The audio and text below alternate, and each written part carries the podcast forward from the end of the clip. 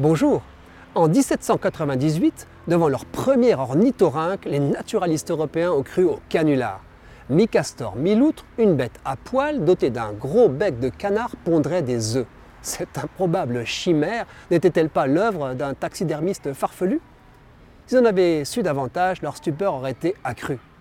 Ornithorhynchus anatidus, nom qui signifie à bec d'oiseau comme un canard, vit à l'est de l'Australie et dans l'île voisine de Tasmanie. Pesant entre 700 grammes et 2,5 kg, c'est un petit animal nocturne, semi-aquatique, qui se nourrit en fouillant le fond des cours d'eau à la recherche frénétique de vers, de larves et de crustacés, surtout des crevettes d'eau douce. Il nage vivement grâce à la large palmure de ses pattes, celle de devant pour avancer et celle de derrière pour se diriger, en complément de sa queue où il stocke sa graisse. Dans l'eau, notre ami ferme les yeux et les oreilles. Pourtant, c'est un prédateur implacable. Son secret, ce bec mou au contraire de celui du canard, d'une texture caoutchouteuse, il est truffé de capteurs hypersensibles. 60 000 relèvent du toucher et 40 000 autres détectent les très faibles champs électriques. Le prédateur perçoit ainsi dans le noir les contractions des muscles de ses minuscules proies. Une bonne partie de son cerveau est occupée à l'analyse des données mécaniques et électriques relevées par son bec. Ultra précis, quand il remue le fond d'une eau trouble à la façon d'un détecteur de métaux, l'ornithorynque chasse 12 heures par jour en multipliant les plongées de 30 secondes, capturant 20% de son poids chaque jour. Décidément incapable de faire comme tout le monde, il remplit d'abord ses abat-joues avant de diriger ses proies vers son intestin, car il n'a pas d'estomac. C'est aussi l'un des rares mammifères venimeux.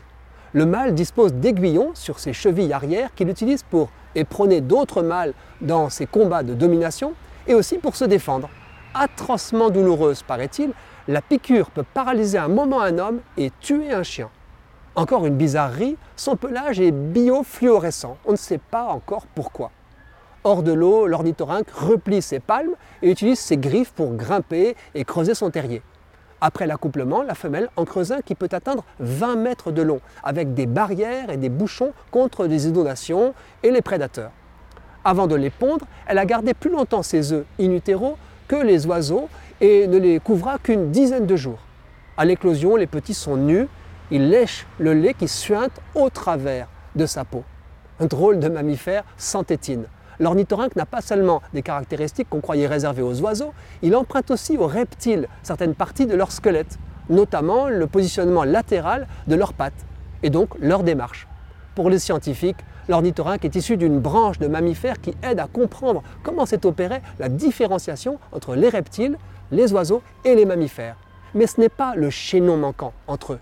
Le décollage de son génome a encore réservé une surprise. L'ornithorynque a 5 paires de chromosomes sexuels agencés comme ne le font plus que certaines plantes.